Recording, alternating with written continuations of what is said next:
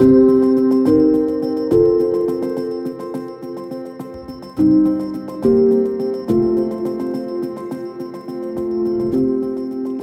que le courage peut être une notion philosophique? Que apprend-on sur la Russie d'aujourd'hui quand on se penche sur la philosophie du droit russe des siècles précédents? Vous écoutez le podcast L'Ukraine face à la guerre. Ce podcast est enregistré en Ukraine et par des Ukrainiens.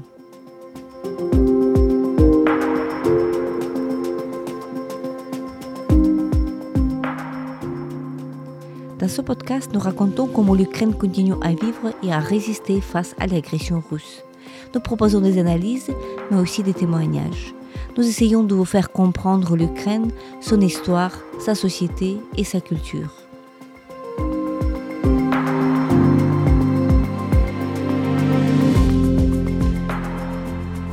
Je m'appelle Tetiana Ogarkova, je suis universitaire et journaliste, responsable du département international à l'Ukraine Crisis Media Center, une ONG dont la mission est d'informer le public étranger sur l'Ukraine.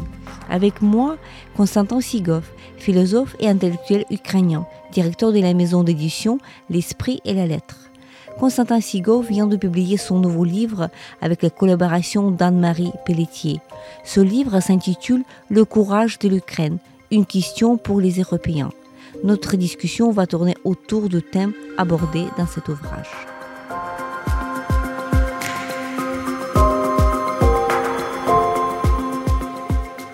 Bonjour Constantin, je suis très, euh, très heureuse de vous euh, accueillir euh, dans notre podcast. C'est déjà la deuxième fois. Aujourd'hui, nous nous retrouvons à l'occasion de l'apparition de votre nouveau livre. C'est un livre d'essai qui s'intitule Courage de l'Ukraine. C'est un livre tout récent qui est apparu en France le 5 janvier 2023. C'est un livre qui porte sur la problématique philosophique cette fois-ci et qui qui englobe euh, votre, euh, vos textes euh, rédigés dans les années précédentes, c'est-à-dire avant cette grande invasion de la Russie en Ukraine qui a eu lieu, rappelons pour nos écouteurs, le 24 février 2022. Alors, on vous connaît comme philosophe ukrainien qui fait des ponts entre la France et l'Ukraine et ceci depuis des décennies. on rappelle à nos auditeurs que nous avons déjà enregistré un autre entretien avec Constantin à, l'occasion de son autre livre qui avait paru à la fin de, l'année 2022. Alors ma première question aujourd'hui, elle portera sur justement la question très simple en fait au départ, pourquoi le, le livre s'intitule-t-il Le courage de l'Ukraine Pourquoi euh, le, le, terme même du courage vous a paru aussi important pour le mettre un titre? Et qu'est-ce que ça veut dire pour vous le courage comme terme philosophique? Euh, Merci beaucoup. Euh, je suis à la fois accueilli par votre euh, podcast remarquable et je suis très heureux aussi de vous accueillir dans mon bureau ici à l'université Mohila où nous enseignons tous les deux depuis des années. Et c'est vrai, pour enseigner aujourd'hui ici, euh, il faut du courage. pour nos étudiants, pour nos collègues, pour chaque Ukrainien à sa place, qu'il travaille pour le front, euh, sur le front ou dans l'enseignement.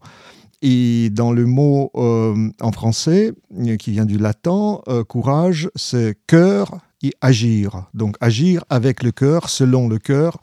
ce qui n'est pas évident, par exemple, dans, dans, des langues slaves, et ce qui est aussi original pour le mot français, peut-être les Français ne sont pas conscients, qu'on euh, ne peut pas traduire avec le même racine courage euh, encourager, décourager. Donc les verbes, euh, le mouvement dynamique qui vient du courage n'est pas tout de suite traduisible par le même mot, par le même racine. Donc c'est très important de comprendre que le mot qui joue un rôle si important en français, en anglais, il suffit de citer l'ouvrage de Paul Tillich, Courage to Be, et nous comprenons que la question être ou pas être, c'est justement la question du courage aujourd'hui pour les Ukrainiens. Et je crois que euh, c'est aussi un geste de dire qu'on ne peut plus séparer la philosophie pratique animé par le courage, par le désir de la liberté, de la dignité, et puis la, philosophie théorique, euh, analytique, euh, phénoménologique, etc. Et euh, dans ce livre-là, justement, je voulais mm, montrer plutôt la continuité, malgré le fait que la guerre essaie de couper notre temps, chaque jour, chaque nuit, chaque heure. Voilà, démontrer que d'une part, il y a notre résistance euh, vraiment très courageuse depuis 24 février, mais en même temps, il y a euh, tout ce qui précède. Mm, et je crois que les gens qui ont passé par les mois, les jours et les nuits du Maïdan, mm, euh, par la résistance civile sur la place des Maïdan, et donc ce sont plusieurs millions d'Ukrainiens, ils savent déjà, ils ont expérimenté, et donc il y a un lien direct entre le texte que j'ai publié déjà au mois de mars à Paris et qui ouvre cet livre, donc euh, euh, Lettres de Kiev. Et puis l'autre texte que j'ai publié en février 2014, euh, c'était une tribune publiée par Le Monde à propos de notre résistance à la peur. Et nous comprenons que aussi même aujourd'hui, par exemple pour les Allemands, pour décider à fournir les chars pour l'Ukraine, il faut précisément être courageux et savoir surmonter le défi de la peur euh, nécessaire, n'est-ce pas, pour être encore plus solidaire, beaucoup, beaucoup plus conséquent dans leur soutien euh, de l'Ukraine. Donc je pense que c'est un geste qui intègre, qui interpelle euh, les textes classiques de la langue française, allemande, et en même temps pose les questions d'actualité. Oui, tout à fait. À la fois, euh, si on dit en français courage, on dirait que l'utilisation de ce terme est beaucoup plus courant qu'en ukrainien. En fait, vous avez euh, bien fait de remarquer qu'en ukrainien, on ne dit pas encourager, exactement, on ne dit pas décourager, on ne dit pas courage, euh, comme ça, d'une manière euh, journalière à tout le monde, voilà, courage. C'est comme si, comme bonne journée, comme on dit bon courage, c'est-à-dire que bon, euh, bonne suite de ta journée. Donc, voilà. Donc, c'est vrai qu'il y a une certaine, un emploi qui est différent. Et donc, pour la traduction en ukrainien, ça sera peut-être autre chose. On ne dit pas tous les jours сміливість. on ne dit pas ça. Et мужність. Et mужність, voilà. Donc, сміливість ou mужність comme, voilà, comme deux synonymes qui pourraient rendre ce courage-là. Euh, ça m'a paru tout à fait intéressant que le livre s'ouvre par cette lettre de Kiev, qui était d'ailleurs euh, publiée dans la presse française, cette lettre qui raconte des choses très concrètes, qui raconte votre expérience euh, personnelle lors de donc fin du mois de février et tout le mois de mars. En fait, voilà, ce que vous avez vécu, ce que vous avez vu, vous, y écrivez que vous avez vu les chars russes à distance de 5 mètres, n'est-ce pas? Donc les chars russes qui arrivaient vers Kiev, mais à la fois vous évoquer des concepts qui sont des, des, concepts et des idées qui nous sont euh, chers, qui nous encouragent justement, qui nous permettent de continuer notre euh, résistance. Euh, est-ce que, à quel moment est-ce que vous, vous pouvez placer l'idée de recueillir vos textes et en faire tout un livre? Écoutez, l'idée est venue d'ailleurs de l'éditeur qui m'a proposé d'abord déjà, il m'a appelé à Kiev euh, le début mars, euh, donc euh, lettre de Kiev a fait euh, en quelque sorte les, premières euh, jets, les premières sémences.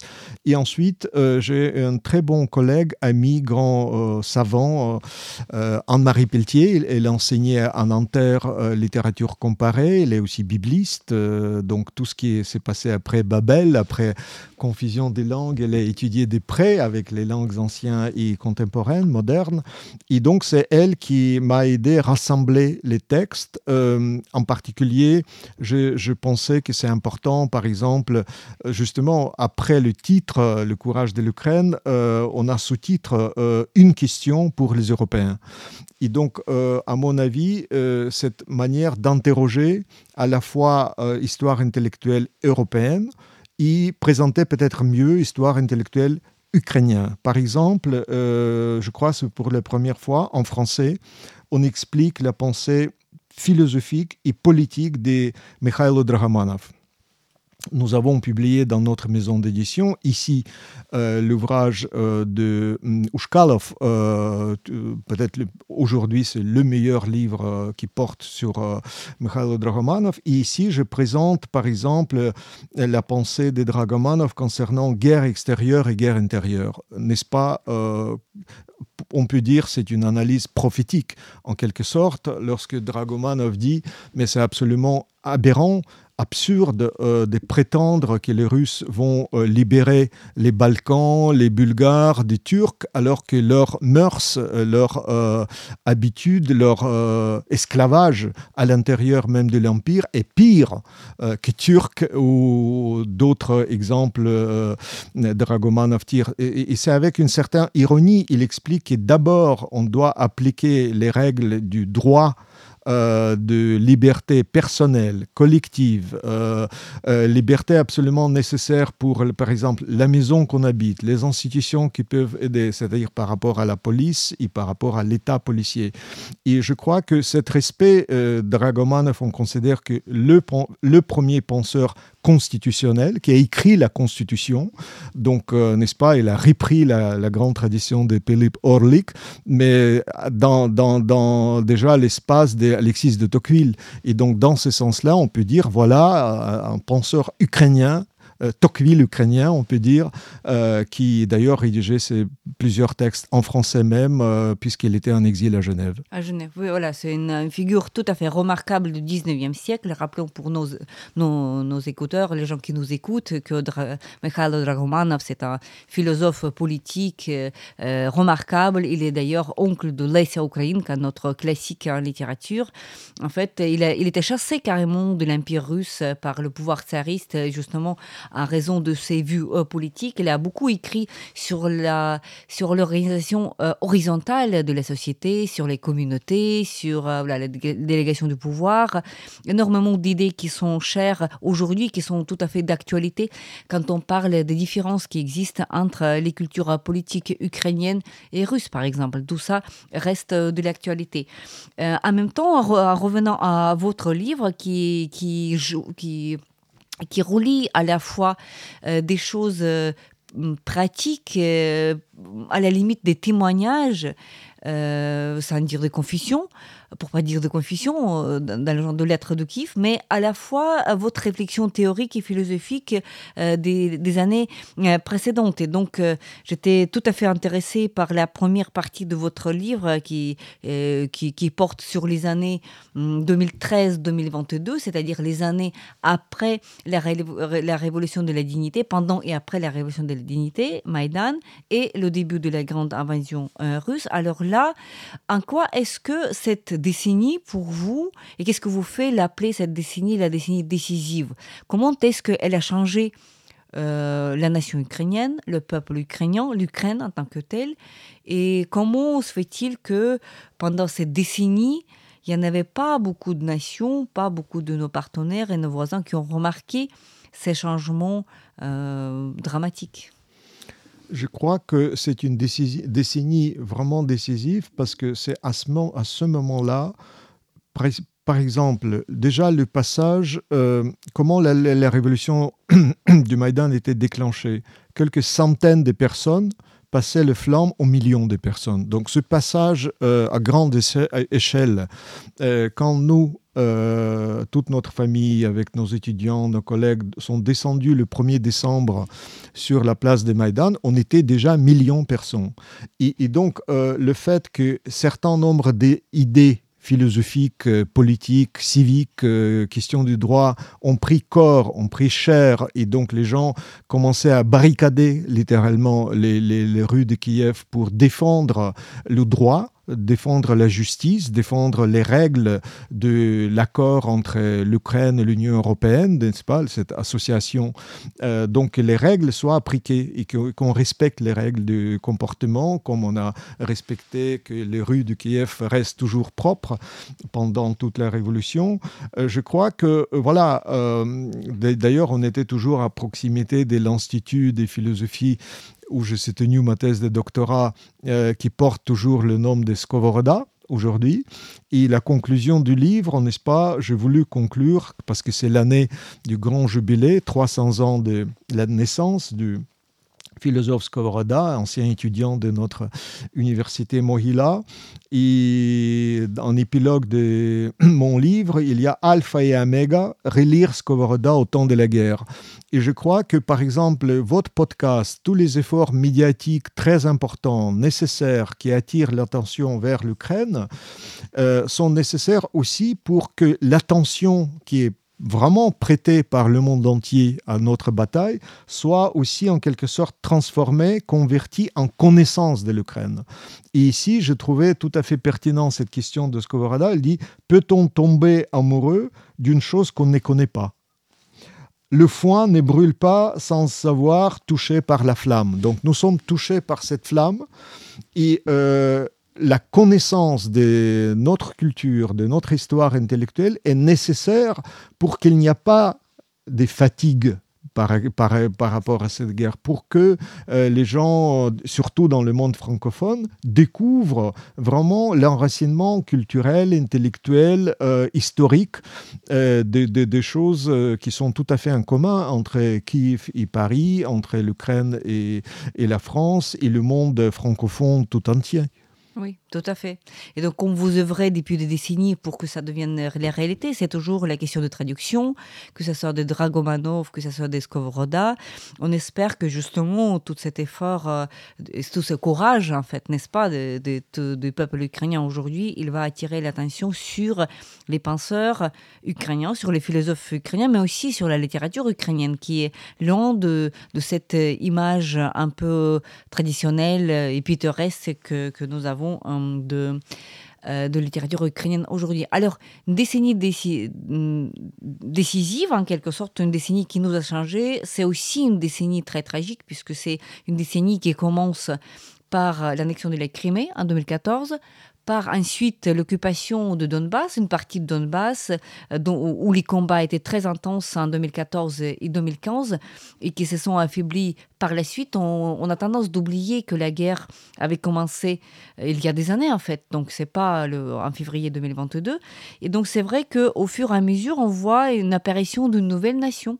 Et on se pose la question, là vous abordez dans votre lettre de Kiev aussi la question de la Biélorussie.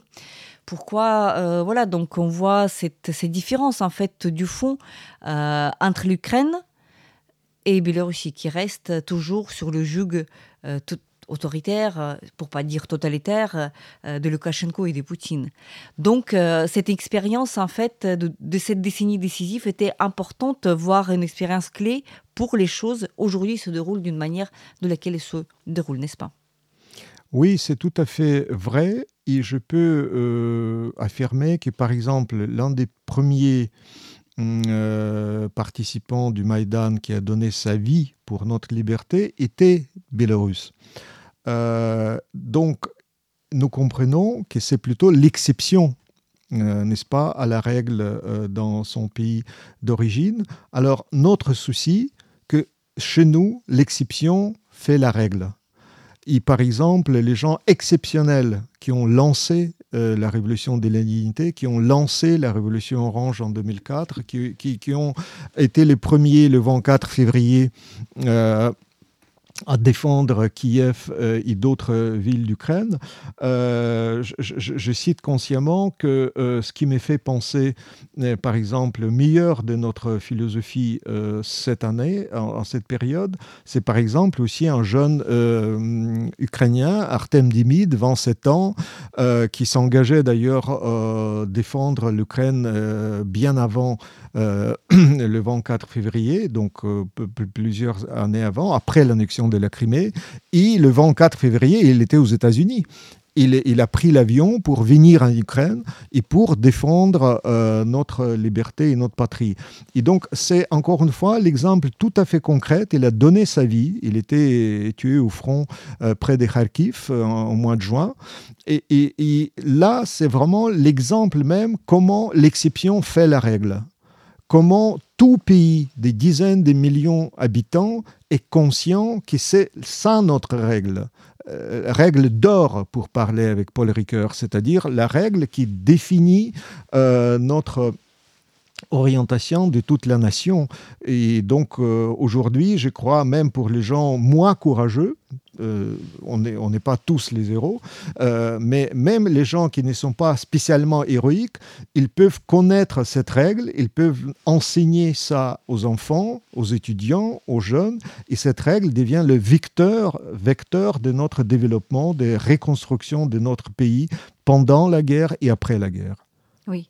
Cette idée de la règle que vous avez déjà évoqué à plusieurs reprises aujourd'hui lors de notre entretien, cette, cette notion, donc la règle, les, les, les règles de jeu, euh, la règle de la vie sociale, c'est un thème tout à fait intéressant et vous l'abordez aussi dans, dans, un, dans, une partie de votre texte qui m'a paru extrêmement clairvoyant, notamment euh, je parle de ce petit chapitre qui porte sur la pensée de, de droit et la pensée de Berdiaev. Berdiaev est voilà son, euh, son dialogue implicite euh, avec cette pensée juriste. Et donc là, vous affirmez que euh, dans l'histoire intellectuelle russe, si on parle du 19e siècle, mais on peut prolonger jusqu'à 20e siècle, pourquoi pas, il y a un certain manque de, cette pensée de droit c'est-à-dire cette, absence de, droit et de, philosophie du droit qui est absolument inhabituelle pour, euh, dans le contexte européen. Et ça m'a beaucoup interpellé cette idée, puisque depuis un certain moment, on parle, on discute dans plusieurs contextes l'idée que euh, en Russie actuelle, notamment, il y a toujours ce lien brisé entre le crime et le châtiment. Et donc, il n'y a, a pas de cette dimension légale qui qui est souvent rejetée, qui est souvent euh, qualifiée de simpliste donc tout ce qui est juridique euh, est qualifié de simpliste, de pas trop intéressant, etc. Et donc, euh, je voudrais que vous reveniez sur ce chapitre sur Berdiaïev pour euh, nous dire, nous dire est-ce que vraiment vous constatez que, que c'est un handicap, en quelque sorte, de cette tradition intellectuelle russe que de ne pas avoir cette idée voilà, de philosophie de droit? Et quelles conséquences, et que ce que nous observons aujourd'hui, ce n'est qu'une conséquence en fait de ce fait. Oui, euh, je pense qu'il euh, suffit de regarder les meilleurs euh, manuels ou vocabulaires, euh, tout simplement, qui portent sur cette histoire intellectuelle. J'ai cité en particulier l'ouvrage en deux volumes paru chez Gallimard en français d'histoire de la philosophie russe de Basile Zinkovski, d'ailleurs lui-même d'origine d'Ukraine. Il, il, disait qu'il est à 7, à, disons à 70 ukrainien. Il était professeur à l'université de Kiev. Euh, et un autre euh, ouvrage d'histoire de Nicolas Losky, euh, c'est pas la, philosophie du droit, c'est pas l'interrogation sur la justice qui, qui, qui, prend place, qui, est vraiment significatif. Pour ainsi dire, on peut dire que les gens qui vraiment s'intéressaient à cette matière-là était exceptionnel, faisait l'exception, qui, et donc euh, la pratique aussi, euh, n'est-ce pas, était ruinée par euh, la révolution bolchevique. Donc pour euh, Lénine et compagnie, euh, c'est la révolution qui, fait la, la droite, c'est la violence euh, même du Parti communiste qui constitue la règle. Il n'y a pas d'autres règles qui peuvent résister. Donc tous les tribunaux, toute la justice précédente était vraiment effacée, balayée, donc était déclarée l'idée des tables rases par rapport à la tradition juridique. quoi quoique certain nombre de juristes professionnels qui ont insisté là-dessus. D'ailleurs, l'un est né à Bakhmut, euh. Euh, encore une fois, il s'est retrouvé en émigration et tant d'autres. Euh, juste un exemple, dans un grand euh, volume, collectif euh, Veche Jalon, euh, Bogdan Kistekivski, lui, donc encore une fois, philo- juriste et sociologue de Kiev, qui a fait sa thèse de doctorat avec Max Weber, lui, il a euh, intitulé son texte En défense de la droit.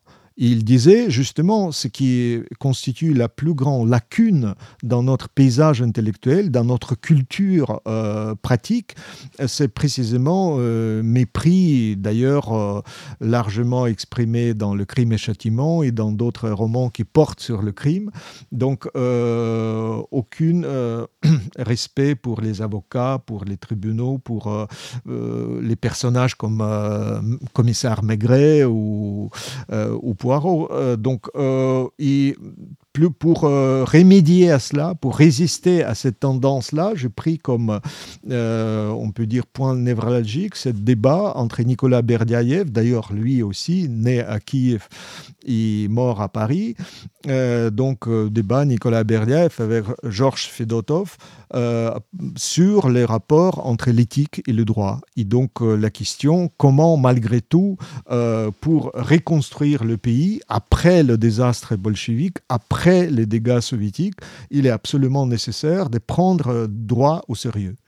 Oui, et donc voilà, l'absence voilà, de ce droit qui, a chagriné euh, Fedotov dans, dans sa lecture de Berdyaev. Donc en tout cas, il y a ce dialogue implicite que, que vous avez bien remarqué, que vous avez très bien décrit dans votre texte.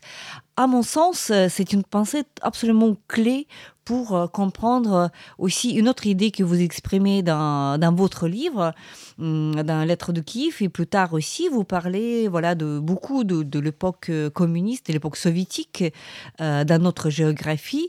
Et hum, il me semble que ce n'est pas par hasard que vous, vous mentionnez deux faits qui, qui coïncident dans le temps. Le premier fait, c'est l'interdiction hum, de la société mémoriale euh, en Russie.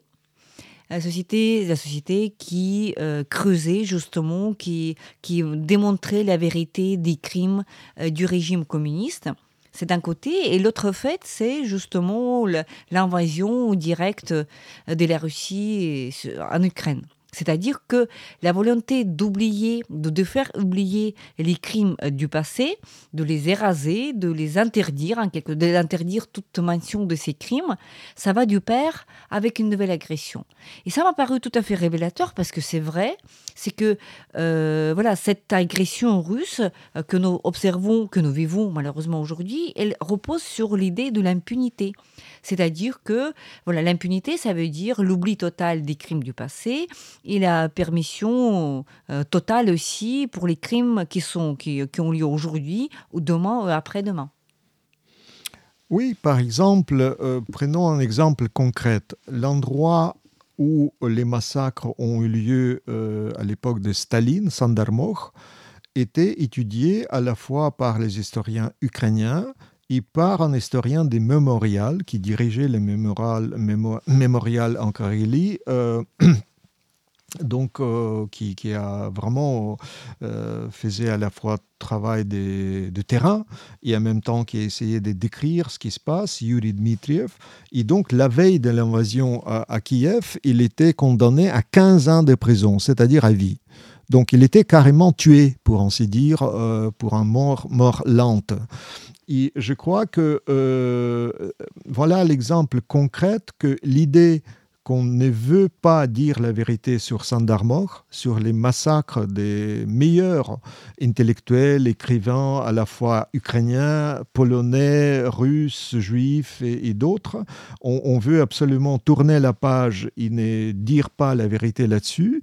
C'est en quelque sorte euh, la manière d'ouvrir la porte à la violence actuelle et de dire qu'on peut tout faire aujourd'hui. Cet espace est à nous euh, cet espace euh, n'est pas du tout, il ne relève pas de la juridiction européenne, de la juridiction où le droit a un sens, où on peut justement convoquer quelqu'un, traduire en justice. J'aime beaucoup cette expression en français, traduire en justice.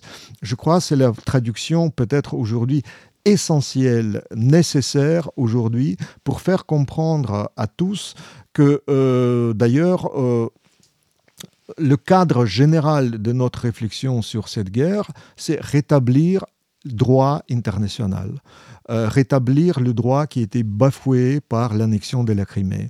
Si on, parle de l'engagement nécessaire après le mémorandum de, de Budapest, signé par la France, signé par l'Angleterre, signé par les pays d'Occident et d'OTAN, voilà, c'est du droit international de tenir un document, tenir à la règle, tenir à, l'idée que si on permet, si on laisse casser, euh, n'est-ce pas, notre socle en quelque sorte de notre civilisation, à ce moment-là, tout est permis.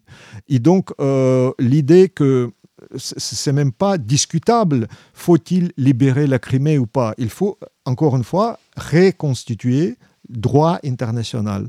Et ça veut dire que très concrètement, ce n'est pas du tout dans l'abstrait, c'est rendre justice à chaque personne.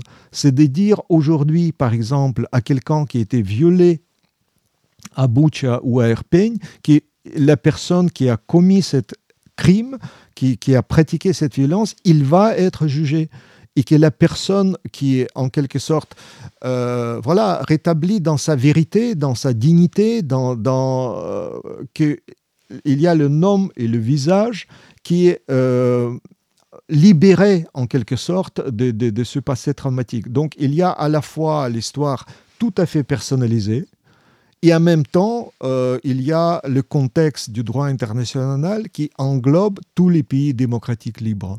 Et je crois qu'il faut tenir debout de, de, cette chaîne pour comprendre en fait euh, notre perspective dans cette année 2023 euh, et pour euh, les, les prochaines décennies. Oui, parce qu'il s'agit de la justice. Voilà, le mot qu'il faut aussi prononcer ici. Il, faut, il s'agit de rétablissement de la justice, euh, justice pas juridique, mais aussi justice au sens plus, plus philosophique. La justice, rendre justice à, à tous les crimes et après à tous les, tous les victimes en fait de ces crimes. Quand on parle de cela, euh, ce discours euh, qui est propre à, beaucoup d'Ukrainiens, en fait, je crois qu'on est aussi un anime aujourd'hui d'évoquer des choses comme ça, de dire que, ce n'est pas une guerre euh, de, de la Russie contre l'Ukraine, c'est une guerre de principe, en fait. C'est-à-dire que l'Ukraine doit être soutenue par les Occidentaux, par les pays qui se croient appartenir à cette civilisation occidentale, non seulement parce qu'ils aiment l'Ukraine ou parce qu'ils préfèrent l'Ukraine contre la Russie, mais parce que c'est une guerre de principe. Donc nous voulons la restauration de la justice.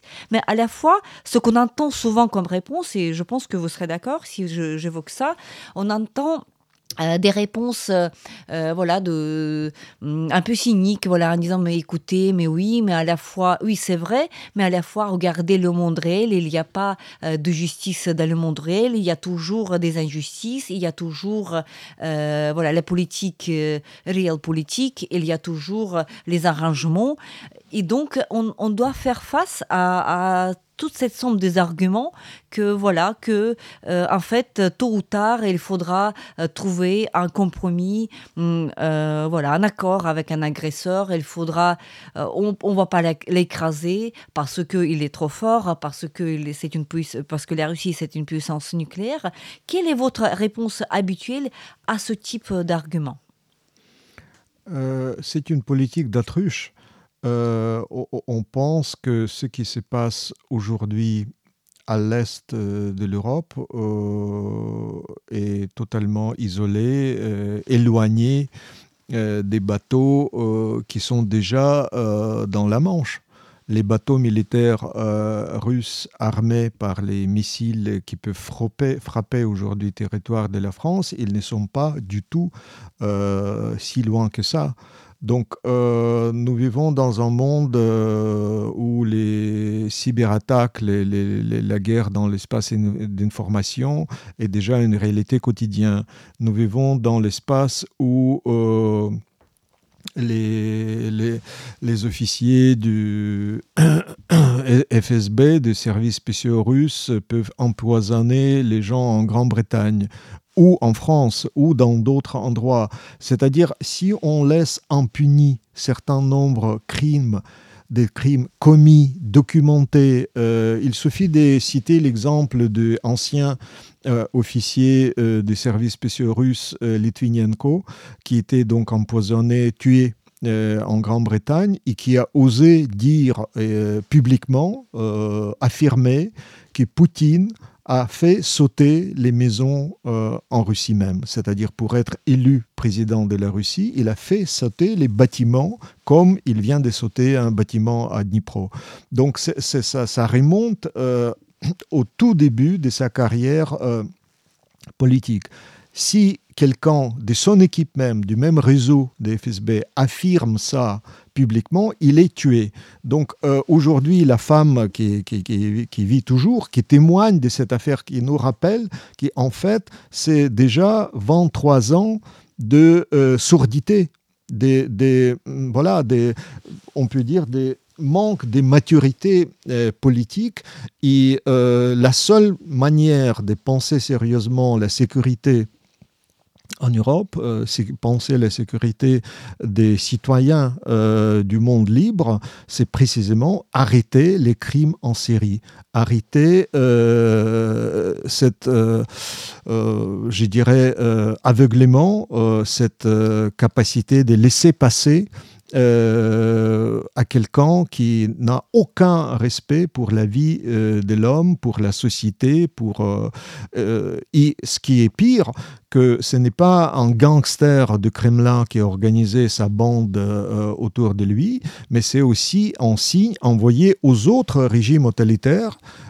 autoritaires, et donc c'est une manière de réunir les gangsters des différents continents. Donc si on ne veut pas faire écrouler tous les systèmes de sécurité euh, du monde libre, la seule manière, c'est de remettre les gangsters en question, Poutine euh, en prison, jugé, ainsi que ses euh, camarades de route, ainsi que ses, son entourage politique, médiatique, économique et autres. Et donc, c'est encore une fois, nous comprenons que la justice aujourd'hui est absolument inséparable de la sécurité au sens le plus fort du terme. Oui, tout à fait. Je serais d'accord avec vous. Mais là, euh, voilà, la suite de ces arguments euh, un peu cyniques, voilà, de, côté du réel politique et de, calmer le Poutine, de ne pas, de pas aller trop loin, euh, consiste aussi à dire, adopter cette position que, voilà, c'est une guerre locale, c'est une guerre qui, qui a lieu en Ukraine. Nous, nous allons aider, nous aidons beaucoup, nous avons déjà beaucoup aidé. Mais euh, notre souci est aussi nos sociétés derrière nous. Alors, il ne faut pas qu'ils souffrent, il ne faut pas que la guerre s'étende, il ne faut pas que la guerre se propage en Europe, il ne faut pas que la guerre devienne totale ou troisième guerre mondiale, n'importe. Et donc, il faut contenir cette guerre. Et pour la contenir en Ukraine, il faut éviter des mouvements trop brusques, trop agressifs. Il ne faut pas envoyer beaucoup d'armements parce que ça peut hériter hum, Poutine et ça peut hériter la Russie et la Russie va pas s'arrêter comme ça, il va étendre la guerre jusqu'à nos sociétés. Donc il y a cet argument-là d'exception. Bien sûr, c'est un, argument hypocrite qui dit que voilà, il y a les Ukrainiens, ils vont se battre pour des principes qui nous sont chers, nous allons les aider, mais nous n'allons, euh, en aucun cas, nous n'allons participer puisque ça peut nuire à nos sociétés. Quel est votre jugement sur ces arguments qu'on entend implicitement ou explicitement parfois dans les débats aujourd'hui? Écoutez, euh, les Français ont bien appris le mot Zaporizhia, euh, difficilement prononçable, euh, mais tout le monde sait que c'est la plus grande station atomique de l'Europe. Et tout le monde sait que la sécurité sur cette station ou sur une autre station Tchernobyl qui est beaucoup plus connue depuis plusieurs décennies euh, dans le monde entier. Euh, encore une fois, c'était d'ailleurs le cible de l'agression russe depuis 24 février. Les, soldats tout à fait barbares, euh, ignorant complètement la physique nucléaire, ont commencé à faire n'importe quoi sur le site même de Tchernobyl. Donc, protéger la sécurité des familles, des enfants, de chaque citoyen normal en France qui est parfaitement avisé que les, nuages nucléaires, ne s'arrêtent pas à la frontière euh, de la France ou de la frontière de l'Allemagne, euh, etc. Il est clair, encore une fois, qu'on est exactement dans le même bateau. Et les dégâts d'ailleurs écologiques euh, provoquées par cette guerre, ça touche encore une fois tous les continents. Euh, l'agression en matière du blé, par exemple, des alimentaires, ça touchait euh, encore une fois plusieurs continents. donc l'idée qu'on peut s'isoler sur une petite île de France ou une autre île plus ou moins euh, euh, protégé et, qu'on est sous l'abri, c'est une illusion qui ne tient plus euh, debout. Donc il faut comprendre qu'on est déjà entré dans une autre période où uniquement la solidarité et le regard euh, beaucoup plus ouvert, clair et courageux, d'ailleurs, euh, permet tout simplement euh, d'abord très concrètement comprendre dans quelle réalité nous sommes vraiment historiquement, politiquement, sur le plan civil aussi déjà amenés, et puis comment remédier à certain nombre des maladies sociales, politiques, écologiques, etc., pour ne pas, encore une fois, après coup, après une euh, catastrophe, par exemple nucléaire ou, autre, dire mais pourquoi, pourquoi on n'a pas fait le nécessaire, etc. Donc, à mon avis, pour ne pas accuser les autres, euh, ou soi-même d'ailleurs, ce qui est parfois encore plus grave, euh, et pour vraiment garantir aux générations euh, qui entre dans cette vie euh, à la fois active, sociale et politique. Voilà, il faut un peu changer, à mon avis, l'agenda. Il faut euh, regarder comment remettre un peu plus d'ordre dans la maison et de cette façon-là protéger la maison européenne. Oui. Et sans doute la dernière question qui peut-être n'est pas explicite dans votre livre, mais c'est une question qui, est quand même liée à votre livre et, liée à toutes les problématiques que nous discutons en Ukraine aujourd'hui. C'est la question, parce que vous levez beaucoup de questions morales, éthiques dans votre livre, même religieux, parce qu'il y a tout un chapitre sur l'Église autocéphale, un chapitre, euh, que je recommande vivement, mais euh, ma question serait euh, de l'ordre éthique. Euh, nous discutons aujourd'hui, donc on a tendance d'entendre, surtout dans les médias occidentaux, euh, les expressions telles que la guerre de Poutine ou le régime qui est coupable de cette guerre, le, régime qui est là. Et euh, comme ça, sans mentionner la société qui est là derrière ce régime. Et donc, pour vous, en tant que philosophe, vous savez faire des distinctions très fines. votre version de distinction entre la culpabilité et la responsabilité. Si on prend euh, toute la population euh, voilà, de la Russie, qui, selon vous, est coupable et qui est responsable de cette guerre et pourquoi? N'est-ce pas, c'est la question euh, centrale pour Karl Jaspers dans son ouvrage classique sur la culpabilité et la responsabilité en Allemagne après la Seconde Guerre mondiale, après le régime nazi. Au départ, Jaspers était pas tout de suite compris, parfois marginalisé. Il a même, euh, euh, il devait donner des cours d'enseigner en Suisse, mais avec le temps, euh, en fait, son regard sur la culpabilité et la responsabilité est devenu mainstream, devenu vraiment la philosophie pratique, philosophique, politique centrale du Bundestag, de, voilà, des gens qui voulaient malgré tout restaurer, euh, reconstruire l'Allemagne de l'époque. Et d'ailleurs, c'était la seule euh, philosophie qui a vraiment marché, qui a permis vraiment euh, à, l'Allemagne, à la société allemande, de, voilà, de ne pas tout simplement essayer de jouer amnésie, d'ailleurs n'est pas retombé dans euh, ressentiment, comme ça a été le cas après la Première Guerre mondiale, donc ce qui a donné le fascisme euh, et tous les dégâts politiques et sociaux. Et donc, je pense que la question, la vraie question, c'est de comment pas seulement traduire la pensée de Jaspers en langue russe, mais dans la réalité c'est-à-dire, euh, c'est vrai que la pratique, par exemple, euh, du Nuremberg, la pratique euh, de certains nombres des tribunaux, la, pratique de l'enseignement, à la fois adressé aux adultes, aux enfants et, tous azimuts, donc tout ça, ça fait système. Ça fait euh, euh, euh, voilà, une exemple parlant, difficilement applicable par rapport à la société actuelle russe, parce que peut-être jamais dans l'histoire de l'Europe, on n'a pas assisté à une telle lobotomie des dizaines, des millions de personnes. Hélas, l'histoire, la tragédie soviétique, c'était le titre de Martin Malia, La tragédie soviétique, a duré trop longtemps. Euh, plus de 70 ans, alors que le régime nazi, c'est 12 ans. Euh, donc, euh, cette année, nous avons pas mal parlé du centenaire de la création de l'Union soviétique. Donc on est dans une historité beaucoup plus longue, dans un temps euh, beaucoup plus long de l'expérience, des, expérimentations, alors, encore une fois, d'effacement du droit, effacement de la dignité des personnes libres, etc.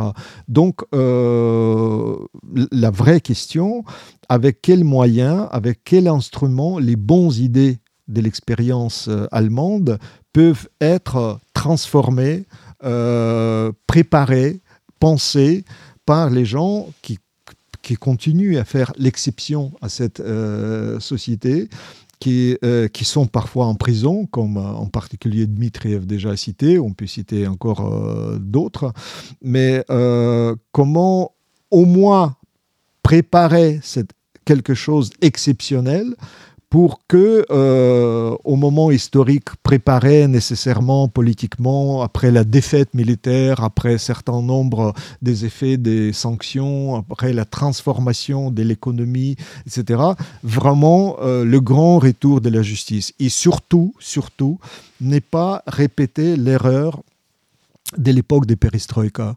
On a pensé que c'est l'économie à l'occidental qui va euh, régler tout euh, et on n'a pas du tout euh, jugé les crimes soviétiques, on n'a pas du tout pensé d'abord euh, à, l'état des droits, à une justice vraiment autonome et forte.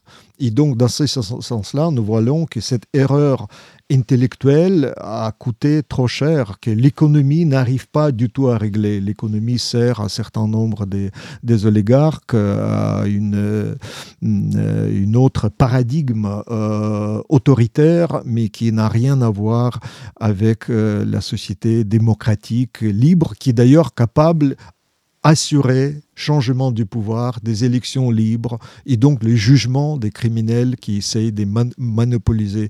Et donc voilà, il suffit pas uniquement faire sortir les mafias qui est aujourd'hui au pouvoir en Kremlin, il faut préparer aussi le, le, certain nombre des, voilà, des balances des forces, euh, des éléments qui peuvent interdire le retour en arrière dans no man's land, dans, l'absence euh, du droit total. Et là-dessus, je crois qu'il faut vraiment une forte collaboration de tous les pays euh, d'OTAN, de l'Union européenne, et un jugement peut-être euh, beaucoup plus réel, beaucoup plus sobre, euh, forte euh, par rapport aux prochaines décennies du travail des Hercules. Hmm. Sans oublier que l'Allemagne, pour passer tout ce chemin de transformation, était d'abord euh, occupé, n'est-ce pas? Donc c'était une défaite militaire tout à fait écrasante, tout à fait claire, puisque l'armée soviétique était à Berlin, Berlin était détruit.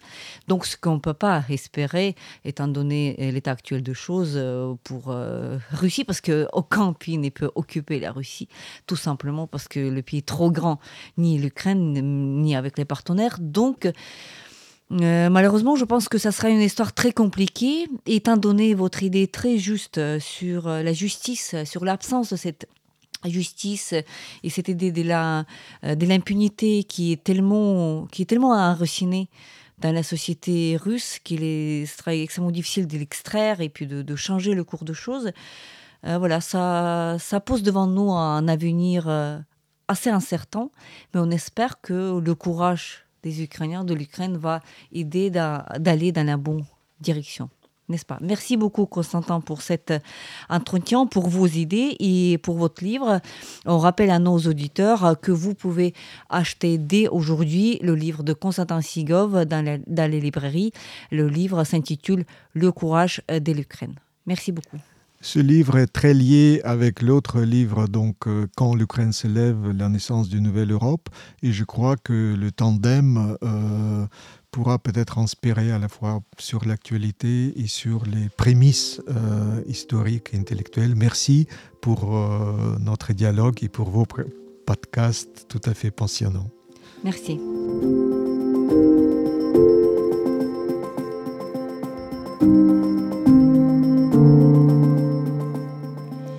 Podcast L'Ukraine face à la guerre. N'hésitez pas de partager cette émission.